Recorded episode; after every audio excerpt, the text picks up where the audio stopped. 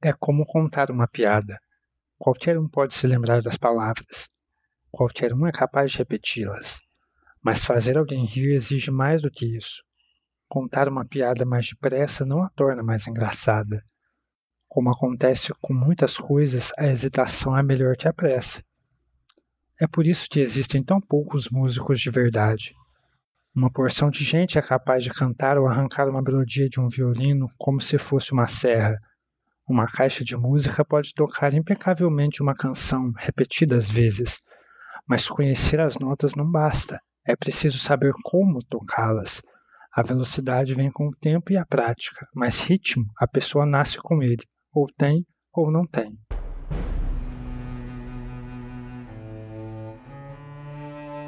Oi, pessoal, vocês estão ouvindo o 44 episódio dos Quatro Cantos, o nosso podcast de releitura da Crônica do Matador do Rei do Patrick Rothfuss. No episódio de hoje, que se chama Ritmo Certo, a gente vai comentar o capítulo 9 e o capítulo 10 do Temor do Sábio. Eu sou o Arthur Maia e estão aqui comigo a Rayane Molinário. Oi, gente, tudo bem? O Eric Alves. E aí, pessoal, como vocês estão? A Júlia Neves. Oi, oi, povo, tudo bem com vocês? E o Bruno Amorim. Nossa É, senhora. Bom dia, boa tarde, boa noite, meus amores. Eu ouvi o berro daqui, mais um gente. a gente tá em quartos separados e eu ouvi o berro dele daqui. Então, Ah, gente, mas se não for pra ser assim, eu nem participo mais do podcast. Então, estamos nos revendo, né? Feliz 2022 pra todo mundo.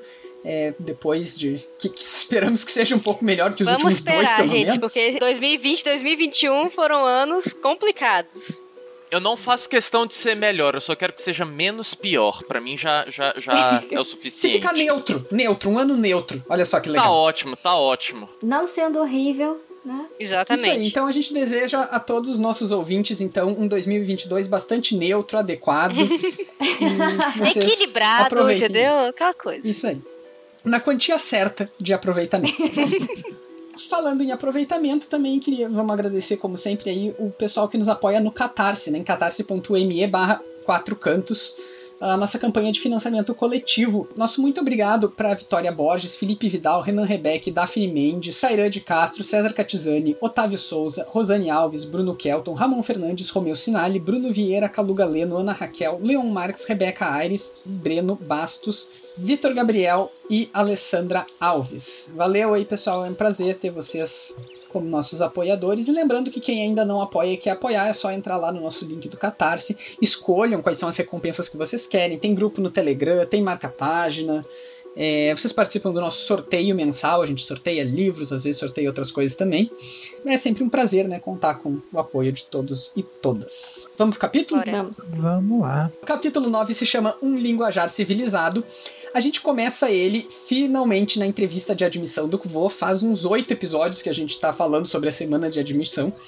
E finalmente chegou a entrevista de admissão. Ele já foi drogado nesse meio tempo. Ele já aconteceu vários. Chorou no colo da aula. É pra gente entender que ele realmente conseguiu, quando ele trocou lá com a Fela, ele realmente foi pro último dia, assim, bem Exatamente. lá no final. último dia das nossas vidas. e aí então ele vai ser interpelado pelos nove mestres da universidade. Começa pelo Orwell. O Orwell faz algumas perguntas bem objetivas pra ele, né? Ele pergunta propriedades medicinais da menca, não faço ideia do que, que é. Tentei ir no Google e achei coisas bem diferentes de alguma substância. Ah, Provavelmente alguma ele per- substância criada pelo próprio Patrick. também acho que sim. Mas eu acho que ela já apareceu em algum momento. Não lembro É? se lá no comecinho com o Ben, mas me parece um nome familiar. Hum, pode ser. Vamos dar uns Ctrl F depois. Mas né? é, o importante é que o. Kuvot acertou, né? Sim. É, ele acertou com tranquilidade, né?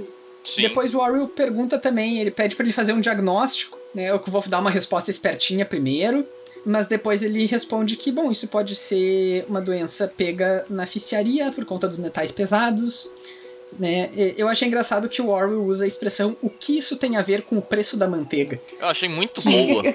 Muito boa. É, é uma expressão que aparece mais de uma vez nos livros. Eu até fui procurar pra ver se ela era recorrente em inglês, de repente, mas não. Ela é um pouco o que que o cu tem a ver com as calças da gente aqui, Como né? que ela tá em inglês? Você chegou a ver? The Price of the Butter. Ah, muito justo. Eu gosto Então. que, que ele acerta também essa da, da pergunta, porque ele tinha se intoxicado, né? Algumas semanas antes. Ele É fala melhor assim, "Ó, que ele olha sei- pro Kilvin assim, É. ele só dá assim. Eu não sei se é aquela parada tipo, o Kilvin sabe, só não Ah. falou, ou o Kilvin não tem ideia da merda que eu fiz. Voltando pro, pra erva lá, eu dei um Ctrl F aqui e aparece lá no nome do vento quando o coach e o Bast tá, estão conversando lá e acontece alguma coisa que ele desconfia que alguém sabe que ele é o coach. Ele manda o Bast Ah, dar alguma coisa pra ele dormir. E Hum. Pergunta a erva da perdição, aí ele dá, fala, não, Menka, usa essa. Então, Erva da geralmente- perdição é terrível, né? é, usou a mais tranquila. E depois ele tem uma outra lá no capítulo 43, onde ele tá falando de analgésicos e das drogas lá. E ele fala da menca também. Que é basicamente a, ra- a raiz do diabo, que é tipo a- o outro nome dela. Então não é, não é tão fraca assim do que a erva da perdição. O Bast pode ter se passado um pouco, então. pois é. É, exatamente. É, segundo o professor a perguntar, então, é o mestre aritmético, né, o Brandur. Ele pergunta, ele faz uma pergunta sobre, sobre conversão de moedas, que o Kvolf acerta. E ele faz uma pergunta também sobre localização na bússola, né? Ele, tipo, ah, se a tua bússola tá apontando tanto pra cá, tanto pra cá, onde é que tu tá? E aí o Kvolf diz, sei lá. Melhor resposta. Pergunta totalmente. Não, ele chuta ainda, né? Ele diz. E É. o- Ah, É, e ele, lá, e ele fala que, Sábia, tipo né? assim, É. é, ele precisa de um mapa e. Mas esse é o tipo de pergunta que, tipo assim, pelo fato do Brandur estar sempre ali com o Remy, é. Puta, provavelmente foi putaria dos dois. sim, ele sabe disso. Tanto que depois Uhum. ele vai me dar de ombros e fala assim: ah, sei lá. É. Foi de sacanagem mesmo. terceiro professor a fazer perguntas é o Elodin. Ele pergunta pro Kvolf se ele tem três cartas na mão e ganha mais cinco, com quantas ele fica, né? Isso. Basicamente. Aí alguém xinga ele, tipo, pô, faz uma pergunta direita. Ele Decente. Tem tá, tu quer que eu pergunte alguma coisa que só um nomeador vai saber? Acho que é o Brandur que comenta, não é? Acho que é. É, ele dá uma resposta pra ele mesmo. Isso. Tanto que eles ficam sem graça depois. Aí o, o Elodin pergunta pra onde a lua vai quando não está no céu. Que o Kvolf também não sabe responder. a da bússola era até mais fácil que essa. é verdade. Ahn, quarto professor é o Xadal. Faz perguntas sobre. É uma das áreas que o Kvolf melhor domina, né? A simpatia e tal. Então ele faz uma pergunta sobre a conexão da atração galvânica linear.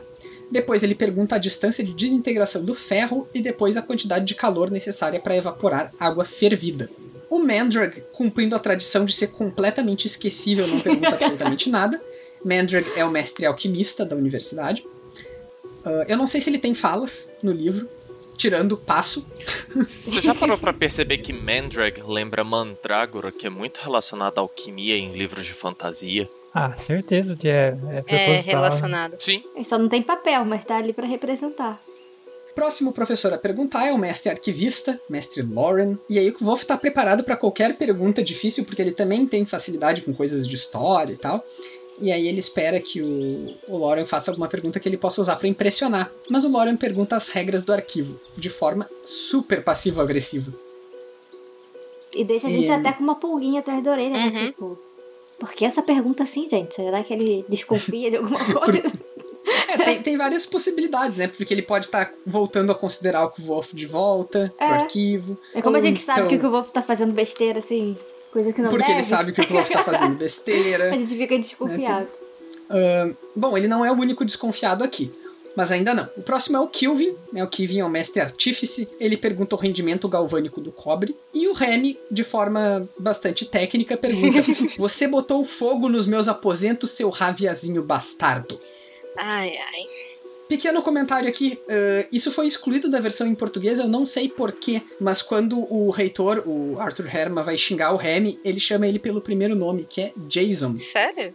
Uhum. Olha. Interessante. Vivendo e Aparecem bem. Jason Ham. Esses primeiros nomes dos professores eu acho que só tem o do Remy e o do, do Herman, o que faz a gente considerar que todos os outros são sobrenomes. né? Sim. É, Pra mim era tudo nome, então isso me. né? o Remy, ele usa a palavra Rávia pra xingar o Kvolf, que é uma palavra que a gente já viu lá no nome do vento, o Ambrose usou pra xingar o Kvolf. E Rávia é uma forma bastante discriminatória de se referir ao Zedê Marru. O Herma acha isso muito interessante e pergunta pro Kvof a etimologia da palavra. Também, antes disso, o Kvolf ele reage de forma mais violenta porque ele sente o, ainda os resquícios né, da droga lá. Da- ele sente exato. o gosto da ameixa. Da ameixa. Então ele, ele reage com super raiva e xinga ele, e, e, né? Uma coisa assim que, mesmo, ele- se, mesmo ele ficando revoltado, é, como qualquer pessoa ficaria nessa situação, ele no normal dele não agiria dessa forma. Ele Uhum. poderia até dar uma resposta atravessada, mas de um jeito espertinho, né? Mas aqui foi reação da droga mesmo ainda. É Aí- verdade, sabe que eu não tinha me dado conta, eu voltei aqui rapidinho e encontrei ele. É, e aí é por isso que ele depois entra na questão da palavra, pra explicar por que ele teve a reação tão, tão revoltada. E aí o Herman vai e fica curioso sobre a etimologia. É, e, e o Kvof daí ele vai, vai falar um pouquinho né, sobre a etimologia da palavra Rávia, especificamente, ah, que ela é uma contração de ralé viajante, né, que era uma forma que, discriminatória as- ao- pela qual os Edemaru foram definidos. É interessante porque isso foi uma adaptação da, da Vera Ribeiro, porque a palavra em inglês é revel, e que é também uma contração de traveling rebel. O que eu fiquei pensando é o seguinte, porque essa explicação só vem no segundo livro, né? Sim. Quando a Vera Ribeiro traduziu lá no primeiro, será que ela já tinha essa instrução? Provavelmente deve ter tido algum tipo de contato. É, Sim, eu lembro de ter visto em algum lugar, em alguma entrevista, assim, que, que o Rothfuss costumava manter, tipo, um documento com essas, tipo, indicações de tradução e onde prestar mais atenção é, em contato direto com os tradutores. Mas não sei se falar da onde que eu vi isso. Tipo, faz tanto tempo que a gente Uhum. tá esperando e procurando e vendo entrevista que tá perdido em algum lugar, e, mas vou procurar saber. Se alguém souber. É, Mas- o que eu tava que pensando isso. é que uma coisa também que eu acho que valeria a pena dar uma olhada é tipo assim. Porque eu não lembro se a. Se quando foi traduzido o primeiro, já tinha saído em inglês o segundo. É uma boa explicação também. eu acho que. Eu acho que ainda não. Deixa eu conferir pra ti, mas eu tenho quase certeza que não. Porque se É. já tivesse saído. Porque o segundo fez 10 anos esse ano. É, ano passado, É. não foi? É, não, Bruno. O primeiro livro saiu aqui em 2009 e o Wise Man's Fear saiu dois anos depois. Hum. É. Vocês têm mais alguma coisa desse capítulo? Acho que não. Acho que não. Eu acho curioso Não. a parte da, da lua só, mas não sei se ficaria pra parte spoiler. Acho que não, acho que mais nada. Então tá, vamos agora falar do capítulo 10 que se chama Ser Valorizada. Esse capítulo é dividido em basicamente três partes. A primeira delas é na ficiaria, a segunda delas é quando o Wolf vai encontrar com a Dena e a terceira é quando ele vai encontrar com a Devi. Primeira informação que a gente recebe é que a taxa né, do, Wolf para a universidade, para aquele termo, ficou em 9 talentos e 5, o que é bem mais do que ele tinha. E eu acho, eu acho interessante que, que ele, ele fala assim, tipo, ah, se eu, tiver, se eu não tivesse estourado, tivesse respondido normal o, o Remy, eu teria uma taxa provavelmente muito menor. Mas por outro lado, eu acho interessante o quão exato foi a previsão no, do Manet. Sim, É que é, é, tem. Porque assim, quando o, o Kvolf ele leva um puxão de orelha, né? Quando ele responde, mas o Herma também ele não deixa barato Uhum, pro, é verdade. pro Reb na situação, né? Ah, ele Ele corta dá uma chamada na nele raiz, também na né? cena. Antes de cortar pra ele, é. Você não tem modos. Você é tão mal comportado quanto o garoto e com menos justificativa. Eu adorei isso, gente. É aí que ele fala Jason. É tipo pai quando chama pelo nome composto, sabe? É, É, daí já. é tipo quando sua mãe te chama pelo nome completo, tá ligado? Exatamente. Não, mas eu, eu achei super bem recebida isso, assim, sabe? Porque foi realmente Ah, isso, assim. É, infantilidade mesmo, sabe? E um professor, a conduta de um professor não é essa, né? Então. Não? Eu tava dando aula errado, então. A próxima coisa que o Wolf tenta fazer, então, é ir na ficiaria. Né? Primeiro, ele tenta resgatar o dinheiro que ele ganhou das vendas já anteriores. E segundo, ele tenta um novo projeto. E aí, ele tenta também tapear o Jackson, coitado. Uhum. Coitado desse poder- menino, cara. O Jackson não tem paz, né? Mas pelo Mas menos o tá Jackson mais já tá calejado É. com isso. Uhum. Fala assim, pô, brother. Várias assim, pessoas já você tentaram não é o primeiro. isso. É. Dessa vez. Jackson É. fez uma pra gente ver. Eu acho que é curioso, porque assim, o Kvolf, ele até que ganha um dinheirinho bom, né? Com essas coisas que ele faz na oficiaria.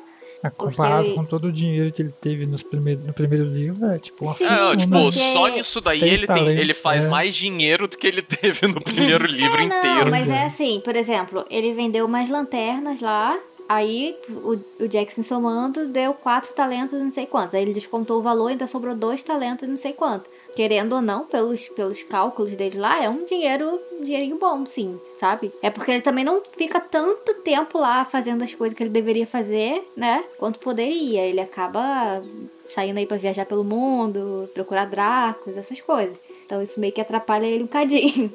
Mas ele ganha até um, um dinheirinho bom, assim, fazendo essas lanternas, que são uma coisa simples, né? Que ele mesmo fala que é um troço que ele faz de olho fechado praticamente.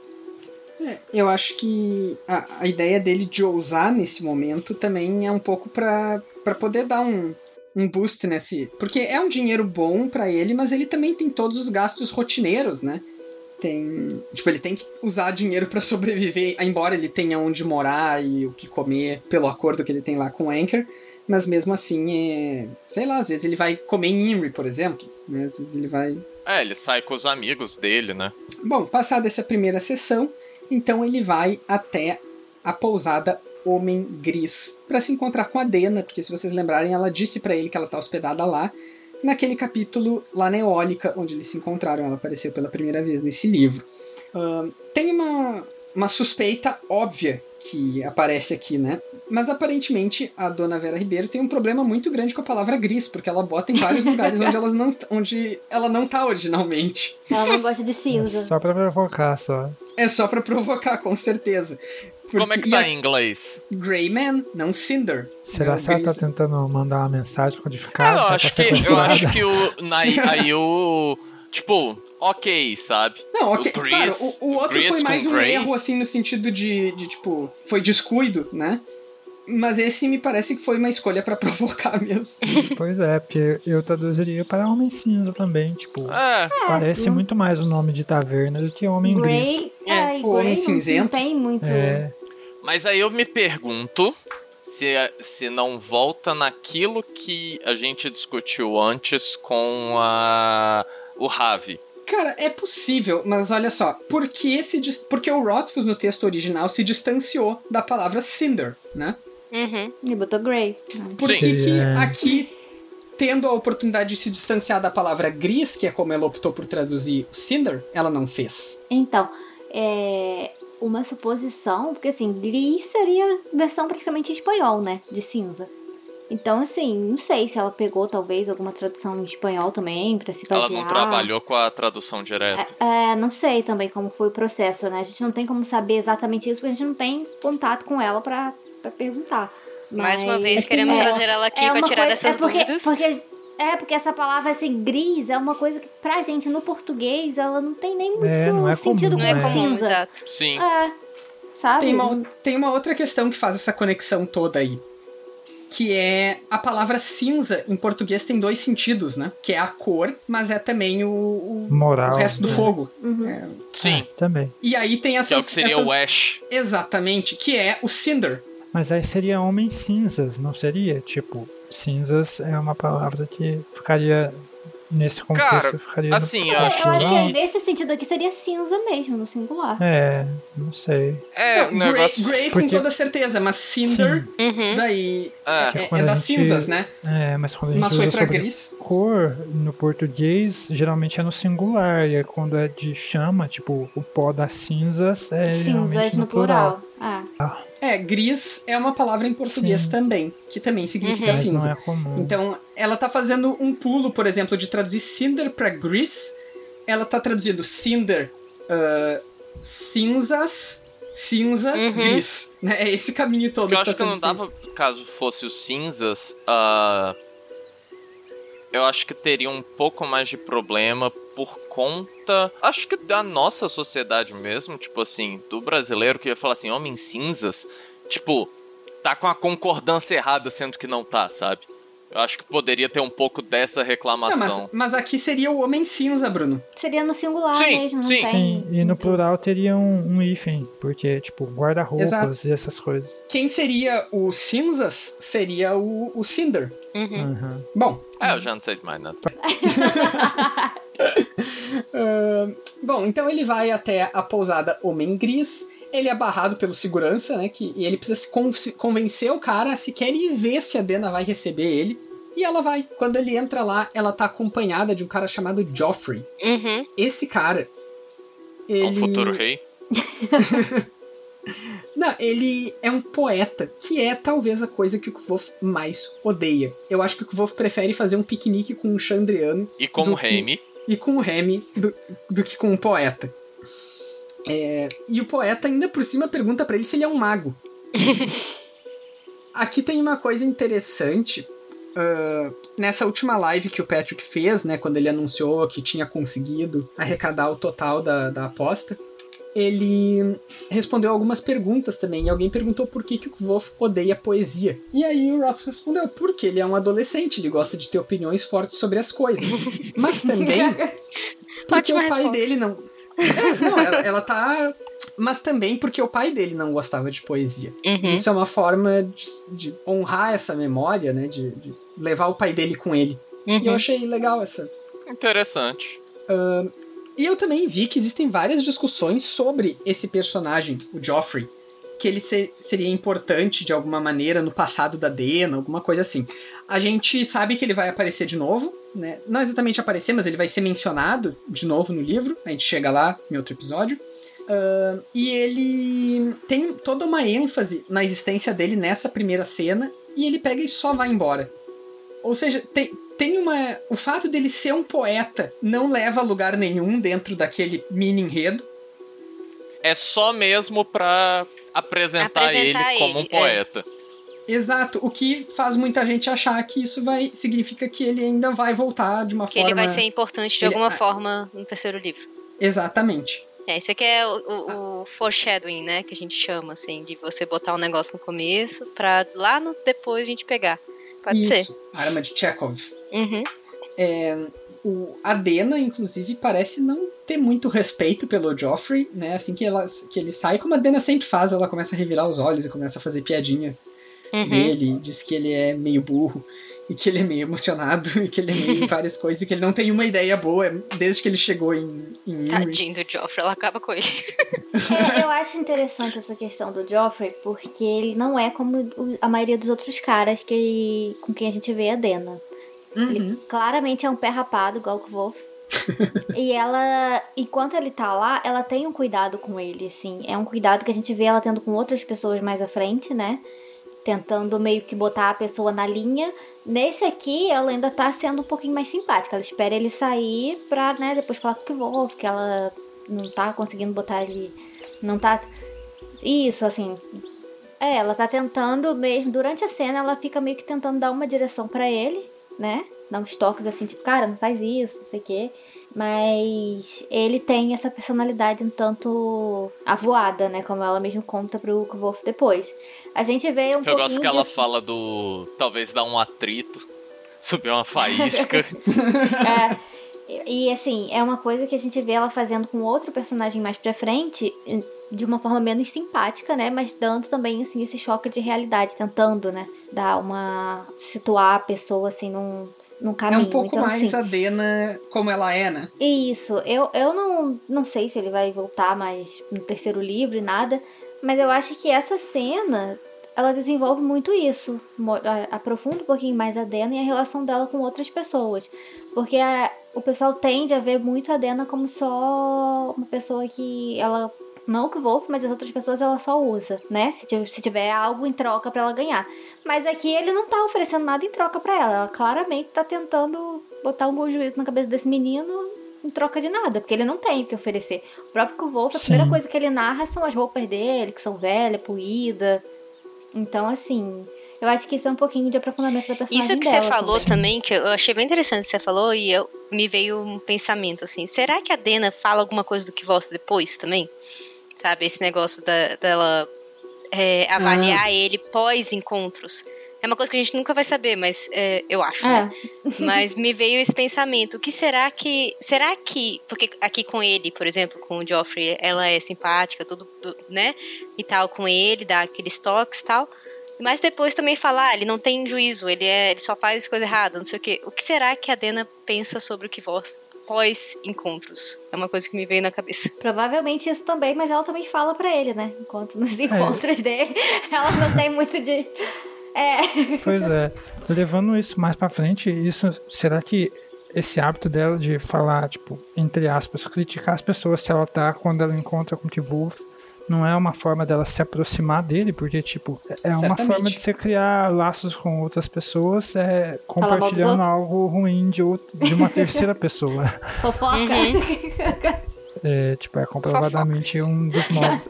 E seria uma forma dele, tipo, ah, tipo, estou dando mais valor pra você indiretamente falando, entendeu? Acho que seria Fofocas, talvez. unindo pessoas desde sempre. Exatamente. E eu acho que isso, de certa forma, que, que isso também é muito sincero da parte dela, porque ela realmente não aguenta mais essa gente. É, além disso, né? E é uma e aí, forma, com, tipo, com o que meio. ela pode, né? Ele Sim, é uma forma meio também. similar, correspondente à forma dele de se aproximar dela, que é meio, tipo, dando voltas e não indo diretamente. Então ela usa desse mesmo esquema de se aproximar lentamente, só que usando de outras técnicas, no caso, falar mal de outras pessoas. O Kvolf e a Dena, primeiro eles falam mal dele, tá? Mas isso é bem breve. E aí o Kvolf diz que tem um presente pra Dena. E aí ele trouxe pra ela uma chaleira pra ela fazer chazinhos, né? Porque ela tem, ela falou que tem problema de respiração lá quando ela tava doidona de Denera. E, e ele também dá um negócio pra ela, tipo, de. Eu não sei, tem um nome pra isso, mas esse negócio de, tipo, aspirar folhas e vapor. Isso. É, é inalação que fala, né? Inalador.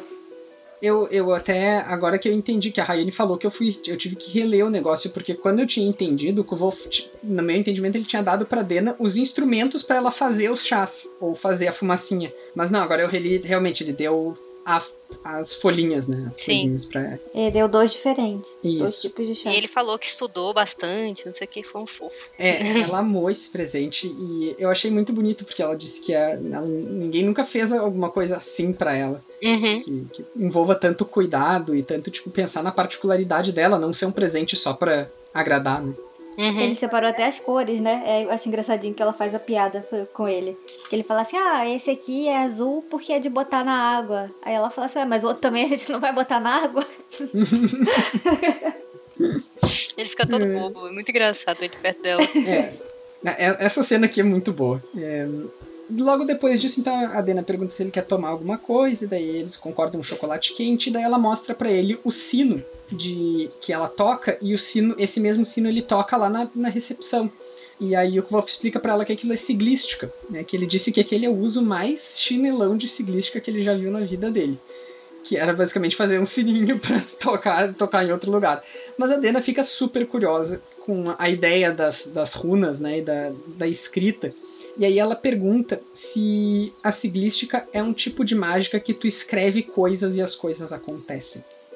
E o Kvolf diz que meio que não, mas ela fica pouco convencida, ela tá interessada em saber mais sobre isso, mas nessa oportunidade ela não consegue, né? O Kvolf não tem muito pra dizer pra ela, até porque ele não pode dizer muito. É, sendo um arcanista, ele não pode sair contando pras pessoas por aí. O que me faz pensar um pouco no caso no, no fato de que o Abenfi contou várias coisas pra ele, né? Sim. Ensinou É, várias coisas pra ele. Vamos combinar também que o Ben não era o exemplo É, de arcanista, assim. Mas ele também tava Né? treinando ele pra universidade, É. né? Eu, eu, É, eu vejo muito ele- dessa forma, assim, tipo, ah.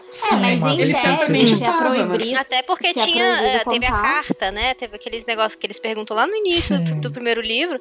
Você Quem te treinou, contar- não sei é, o quê. Então acho que pra esse fim pode liberar algumas coisas. Não sei. Então, Sim, a partir do momento que a pessoa pede pra ser iniciada, né, nesse universo, você pode dar o caminho a ela, eu acho. Eu acho que se for formado, talvez sim, mas como o Wolf ainda é estudante, eu não não, sei se ele, se ele estaria preso ainda às regras da universidade, do arcano, né? Sim, não, eu é, acho que mesmo formar, formado ele você pode- continua é, preso, porque é uma, é uma ordem, né? É, então, mas aí, depois de formado, ele meio que pode ensinar pra outras pessoas, Isso, né? é.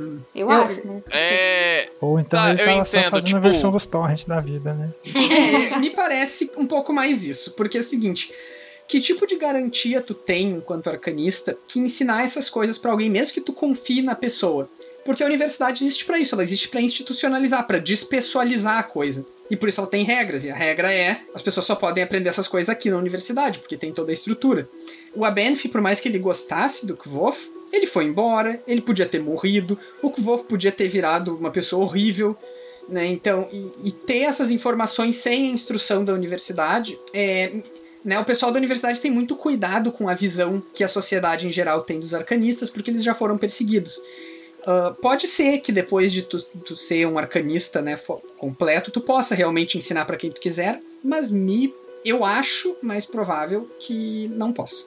É, você tá vendo isso muito numa questão, tipo, meio acadêmica demais. Se a gente pensar mais pelo lado de ser uma ordem. É o Arthur, o que, que, você secreta, espera? é, exatamente. Mas, tipo, na questão de. Acho se pensar nisso como uma ordem, que antes era secreta e tal, tem esse costume de você iniciar, começar a ver pessoas que você confia antes para poder falar uma coisa ou outra, mas não revelar tudo você não pode sair ensinando como um professor particular, por exemplo, mas simplesmente para alguém que você sabe que vai seguir aquele caminho por já conhecer ele e tal. Acho que é mais uh, nesse sentido. É, eu penso um pouco como artes marciais em que uh, só a partir de um determinado grau que você atinge dentro daquela arte que você tem essa permissão para poder é, lecionar. Eu penso mais nesse aspecto da coisa. Assim, eu sei que na prática é impraticável, mas eu acho que com todo o cuidado que os arcanistas têm com a, com a como eles são vistos, né, e com todas as normas e tal, me parece que a universidade centraliza esse poder de ensinar simpatia, etc. Mas. Acredito uh, que sim. É impossível de controlar, né? O Abenf, com certeza. É, enfim. Não é, só ele, né? É, você só controlaria se você mantivesse todos os arcanistas presos é, dentro exatamente. da universidade. Na teoria funciona, mas na prática todo mundo que sai de lá vai ensinar, nem que seja mexer uma moedinha ali para impressionar outra pessoa. Não, e ao mesmo tempo que eles, eles centralizam esse ensino, eles também, quando o estudante chega lá, ele tem que apresentar algumas noções que ele não teria como ter se ele não fosse ensinado previamente. Então fica. Ah, entendeu? Eles mesmos pedem assim, um pouco de. de uma carta de indicação, isso. Eles fazem as perguntas para ver se a pessoa é, tá ciente de, já de algumas coisas, né? Então, assim, é, não sei, também não sei explicar exatamente como eles fazem para controlar isso. Uma outra coisa que acontece durante esse encontro do Kvolf e da Dena é que ela mostra para ele o que, que ela tem aprendido na harpa, né, que o Kellen tem ensinado para ela. Ele fica pasmo, e aí é aquele quote que a gente leu no início do episódio. É, ele acha que ela tá impressionantemente bem para quem começou há poucos meses e tal. Ele fica realmente muito impressionado. E aí aquela analogia que ele faz é muito legal, né? De que a Dena não tinha só a técnica, ela não só sabia o que estava fazendo, mas ela sentia o que estava fazendo e fazia ele sentir, né? A parte mais artística, mais subjetiva da coisa que ele faz a excelente comparação de que nem contar uma piada. Não basta tu saber o texto da piada, tu precisa do tempo, tu precisa da interpretação, enfim. Sim, e uma coisa que eu gosto muito nessa parte, assim, é que a gente vê o Kot na, no, uhum, na escrita. Na narração. Sabe? Então, assim, é porque geralmente quando ele entra na, na primeira pessoa, a gente vira que voz, né? Então, assim, mas tem um trecho que ele fala assim, estou divagando. Então, assim, você sente o Kot conversando aqui, sabe? Ah, ela era linda, não sei o que, não sei o que, não sei o que. Ah, estou, estou divagando. Tipo, ele, ele, ele entrou tanto na história que ele, como Kot, ele percebeu e, e depois ele, ele voltou a ser que voz, sabe? Eu gostei dessa, desse trechinho que o Patrick colocou para lembrar a gente que ele, ele realmente está ali como Kot contando a história, sabe?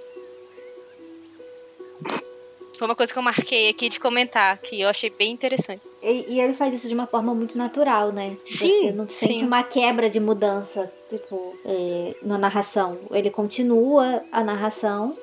E é legal mesmo ver esse. É, e, é um toquezinho aí. leve. É, é, são duas palavras, estou divagando, mas que faz você lembrar, ok, não, não é o é coach mesmo contando, sabe? Uma narração em primeira pessoa, é realmente tem alguém contando a sua história.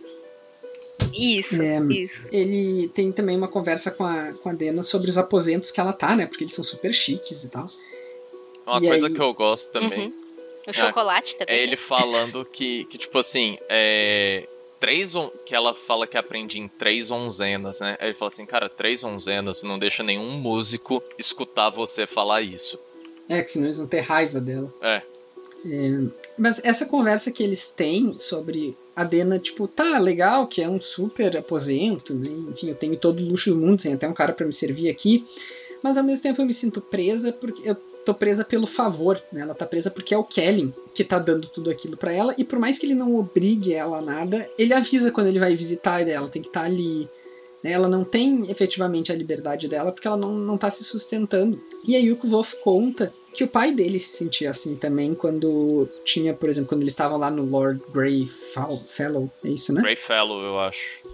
É, uhum, quando eles estavam uhum. nesse, nessas situações assim, o pai dele também não gostava de ficar muito tempo naquele lugar porque ele sabia que ele estava ali dependendo de outra pessoa. E assim que a outra pessoa tivesse qualquer vontade diferente, ele ia, ele estava vulnerável a isso, né? A Dena se identifica muito, ela fica muito emocionada que alguém entende ela, que eu gosto também desse pedaço.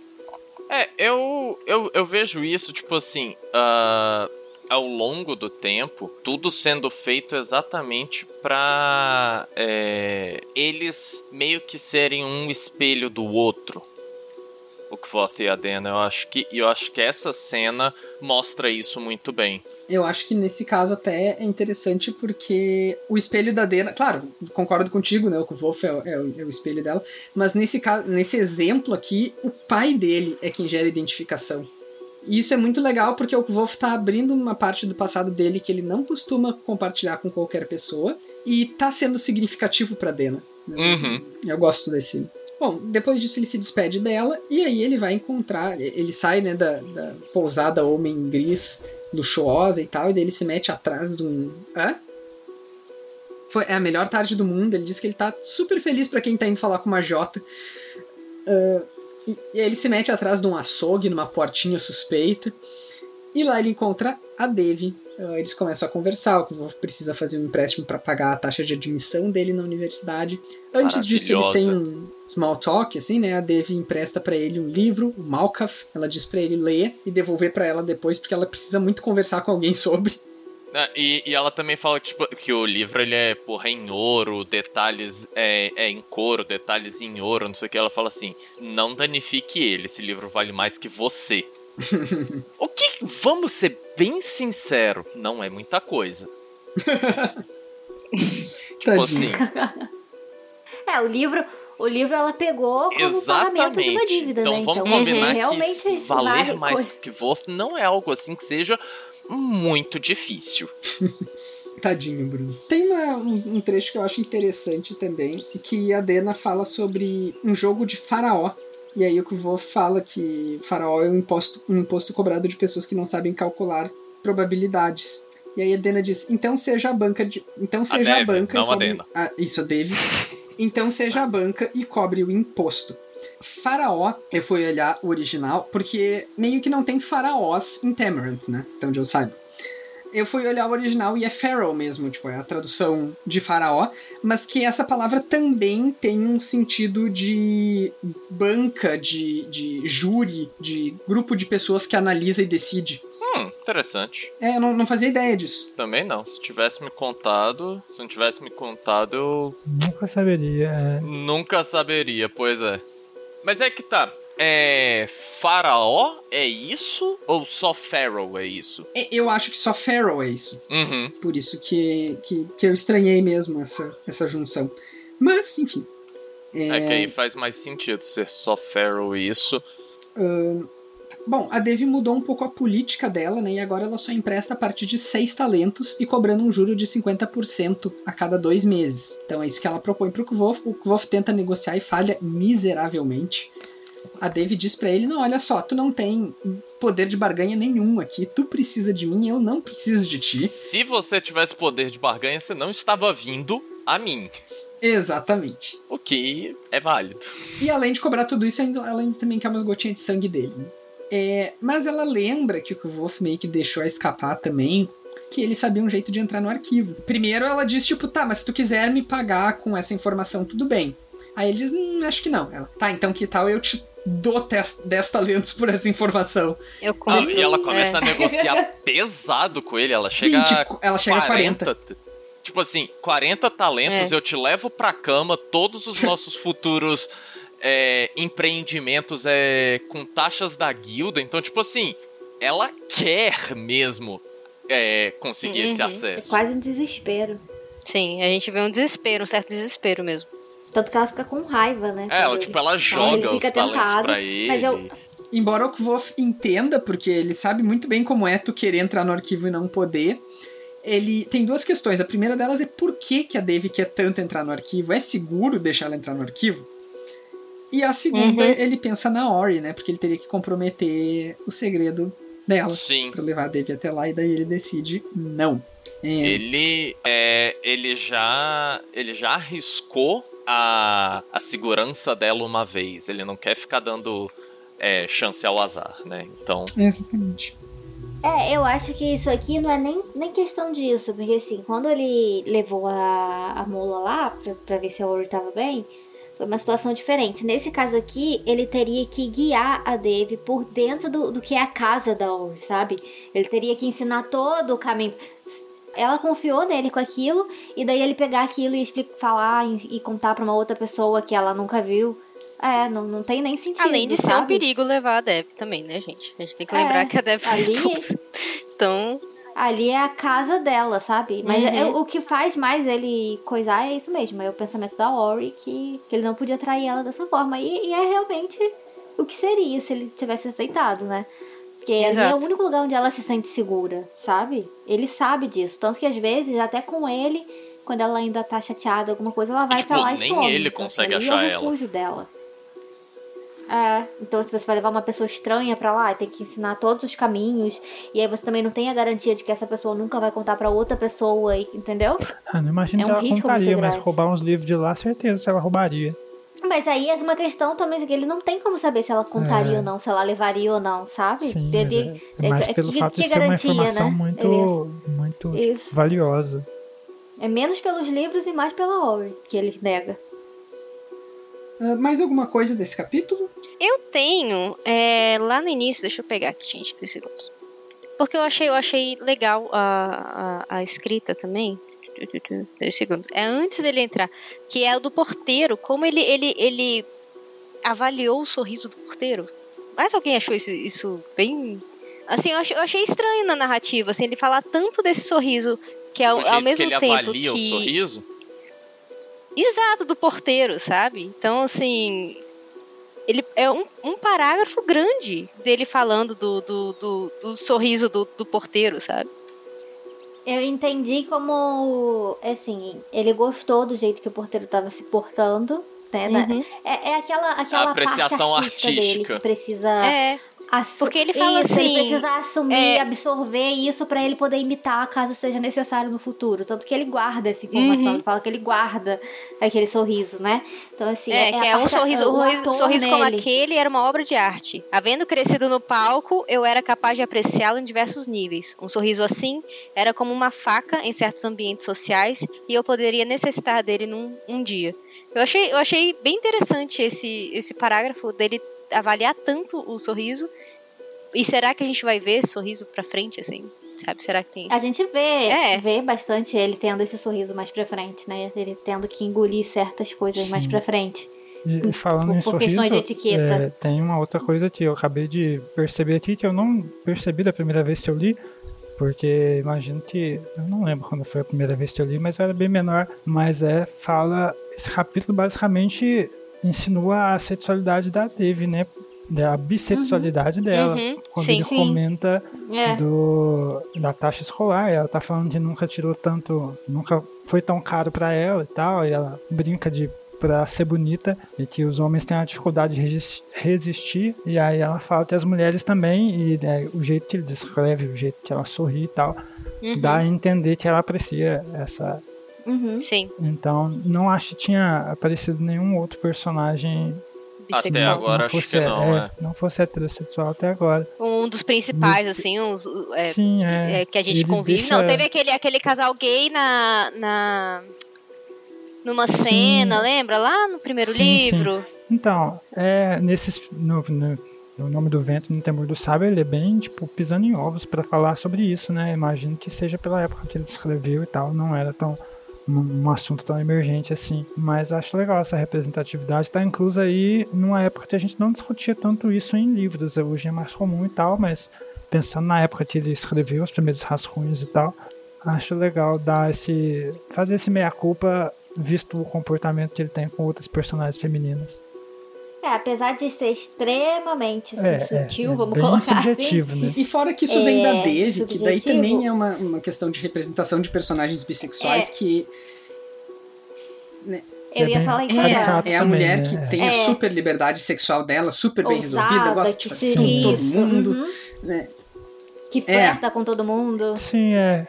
Ta- Também concordo totalmente com isso. E, tipo, é, mas é só mais um passo até você conseguir chegar fora do estereótipo, né? Tipo, você começa criando personagens mulheres que são basicamente homens, que você só coloca o gênero mulher, depois você faz aquele personagem mulher que é super empoderada e sai batendo em todo mundo, que ainda é um estereótipo dentro do machismo, e depois só você vai conseguir criar personagens realmente mais completos e individuais. Mesmo caindo né, nos estereótipos, acho que justamente por causa dos estereótipos, que a gente consegue até pegar essa insinuação que ele faz nesse trecho, sabe? Porque é realmente uma coisa que é jogada aí e, pelo que eu me lembro, não, não volta depois nos- nas outras interações dele. Não, até Tanto que- por ser a perspectiva são do que Wolf criança que não tem nenhuma. que se sente incomodado em falar sobre temas sexuais. Como ele mesmo fala aqui depois, quando ela oferece de dormir com ele. Uhum. Ele ignora nessa parte É. totalmente. Bom, se vocês não querem saber o que acontece no resto do Temor do Sábio, na música do Silêncio, Árvore Reluzente, How Old Holy Came to Be, quem sabe nos capítulos novos de The Door of Stone, é, parem de ouvir, leiam tudo, escutem tudo, se informem de tudo e aí voltem. Depois voltem aqui nesse exato momento. Bom, a primeira que eu tenho pra gente falar um pouquinho é a pergunta que o Willowden faz pro Kvof sobre pra onde a lua vai quando não está no céu. Eu não tenho uma resposta pra exatamente o que, que motivou essa pergunta e tal, mas super tem a ver com um tema central do livro que é a lua, né? E a gente ainda não ah, leu, certeza. a gente ainda não chegou lá, mas tem a história do Yax querendo roubar a lua. Né, que efetivamente cria uma ausência, né, essa, esse jogo de personificar a lua de certa forma. Uh, e o Elodin diz que isso é uma pergunta que só um nomeador saberia responder. Então eu acho que tem umas coisas interessantes pra gente delinear aqui. Essa questão da lua, eu não sei, tá? Se eu sonhei isso ou se, se eu criei na minha cabeça, porque depois eu procurei e não achei. Mas eu, quando eu tava lendo, eu, tive, eu tinha a nítida impressão de que a Ori tinha um diálogo dele sobre isso. Sobre a lua tá fazendo alguma coisa quando não tava aparecendo no céu. Sabe? Ela falando alguma coisa assim pra ele. Só que eu procurei e eu não achei. Então eu não sei se eu criei isso na minha cabeça. E ou se realmente existe esse diálogo entre os dois. Então, se alguém souber, por favor, ajude essa pessoa idosa com memória ruim. eu, eu, eu, a impressão que eu tinha, a impressão que eu tinha é que tava naquele diálogo quando ela fala da lua assustadora com cara de coruja. Só que eu olhei lá e não achei. Então, assim, não sei também, né, se isso foi alguma coisa que eu criei na minha cabeça. Mas eu tinha quase certeza que tinha um diálogo dela falando assim, ela, ela não tá dando a resposta a essa pergunta, sabe? Tipo, ah, a lua tá fazendo isso isso. Mas pelo que eu lembro, ela falava alguma coisa assim. De quando a lua não tava no céu é porque ela tava é, fazendo outra coisa, sei lá. Não sei, não consigo lembrar. a Raine sonhou com o texto do livro. Né? Bom, segundo tema de, de debate aqui é a conversa suspeitíssima da Dena com o Kvof, ah, perguntando sobre a magia que escreve coisas. É, mais pro final do livro, a gente vai descobrir que a Dena sabe nós ilianos. E que ela, inclusive, faz nós que querem dizer. ah, Como é que é? É irresistível, não é? Mas é uma palavra assim. é, adorável, eu acho que é. Ah, no- nas tranças do cabelo dela. E eu acabei lendo um pouco mais, assim, a- naquela discussão dela com o Kvof. O Kvof efetivamente se irrita com ela quando ela desfaz a trança. Tipo, o- é descrito que ela desfez a trança e daí logo depois o Kvof perde um pouco a, a compostura e tal. Então, boa parte da especulação aqui tá exatamente no fato de que possivelmente os nós ilianos, que a, a civilização iliana é muito reclusa, né? A gente sabe muito pouco sobre eles, o próprio Kvof nunca foi a Il. A gente sabe que a Dena vai em algum momento. E a, a, especulação aqui é justamente de que os nós ilianos são uma forma de mágica que tu escreve e faz as coisas acontecerem. E que a Dena tá aprendendo isso. Enquanto o Wolf Loser tá lá aprendendo a fazer risquinho no sino. Faz, aprendendo a fazer isopor para carregar é. gelada. É, a gente só não sabe exatamente quando ela começa a aprender isso, né? Porque eu, eu acho que é mais pra metade do livro que ela aparece, né? É.